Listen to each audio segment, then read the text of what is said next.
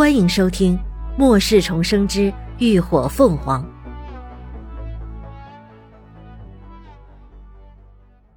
第四十七集。救人。他悄声绕到那栋商铺斜对面的报刊亭后，一个冲刺向前，紧接着足下一蹬，一跃，双手扣住屋檐，身体借力猛然一提，迅速攀上了房顶。而此时，对面楼里被困的人已经发现了他。有个年轻男人从窗户探出头来，双手朝他不停挥舞着，口中大喊救命。那歇斯底里的喊声，顿时让楼下密密麻麻的丧尸更加疯狂了起来。林鸾皱起眉来，将身子压低了些，没想到遇到蠢货了。但好在。那人的同伴很快就上前捂住了他的嘴巴，将他朝后拖。对面卷帘门的横杆终于被扯开了一片，丧尸开始碰撞着里头的钢化玻璃门。事不宜迟，林鸾迅速从空间里摸出了两个小东西，外形像卡通造型的塑胶玩具挂饰，不到他半个手掌大。他将东西一手一个握着。拇指用力一按，两道尖锐的噪音骤然响彻天际，直震得耳膜发炸。下一刻，他猛然一起身，双手朝前，奋力的一掷，噪音源在空中划了个弧度，一前一后落到了十几米外的屋檐上。就见对面的丧尸果然被那噪音吸引，开始争先恐后的朝着声音来源蜂拥而去。那俩小玩意儿是小型的随身报警器，按动开关后会产生一百至一百二十分贝的报警声，很多小学生和单身女性都会佩戴。末世，他在商店里搜刮了不少。丧尸的听力发达，这小玩意儿用来吸引丧尸效果不错，只是效果虽好而已，但多少有些杀敌一千自损八百的意思。下次还是用一个就好。林鸾伸手按了按发疼的耳朵，心里默默的吐槽：对面的丧尸被噪音吸引走了大半，却还有十几只依旧在坚持不懈的撞着门，其中还有五只一级丧尸。这不应该呀！林鸾微微蹙眉。三级以内的丧尸并不存在自我意识。听到这么高分贝的噪音，不可能不被吸引的。难道楼里有什么东西在吸引他们？林鸾有些不解，却还是利落的翻身下了报亭。报警器里的电池储量很小，持续发出报警声最多只能坚持十几分钟。他不想浪费时间，反正他的目标本来就是那些一级丧尸。此刻。躲在二楼的四个人正透过窗户看着下方的景象，就见那身着黑色紧身运动衣的女子，挥舞着手中的短刀，毫无畏惧地奔向狮群。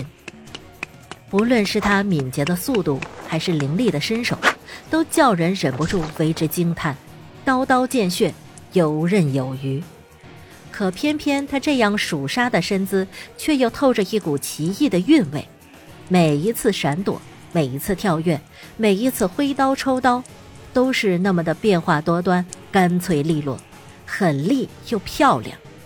那优雅的身姿、灵敏的动作，竟让那血腥的场面多了一份观赏性。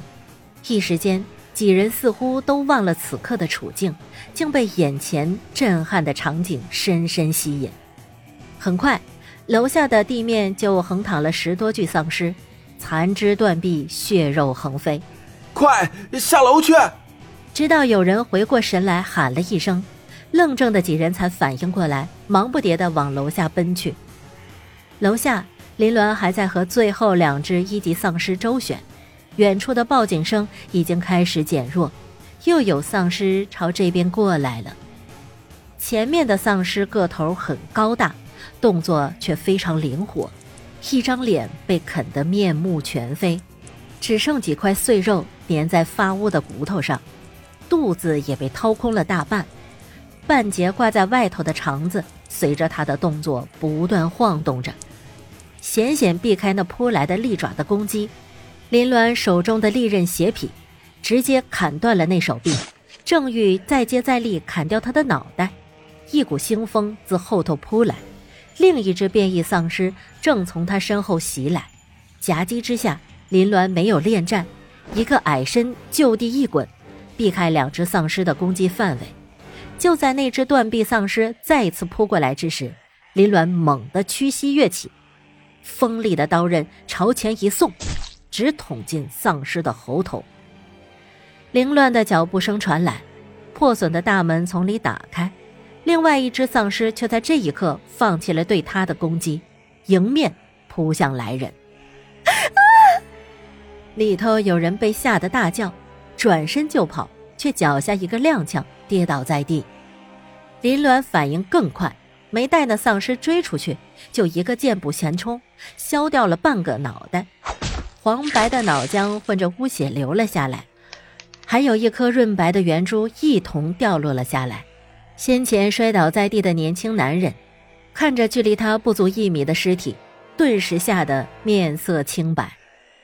林鸾这才看清里头的人，三男一女四个人，除了一个中年男人，另外两个男人都是二十出头、三十不到的青年，唯一的女生年纪看起来也只有十七八岁的模样。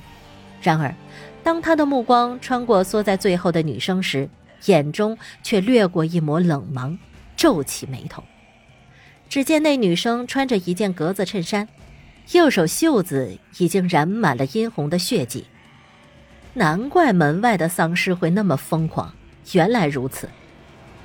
许是林鸾的目光太具有侵略性，那女生的脸色一白，下意识的就低下头往同伴身后躲。姑娘，你别误会，他的手是划破的，不是丧尸咬的。中年男人急忙上前解释道。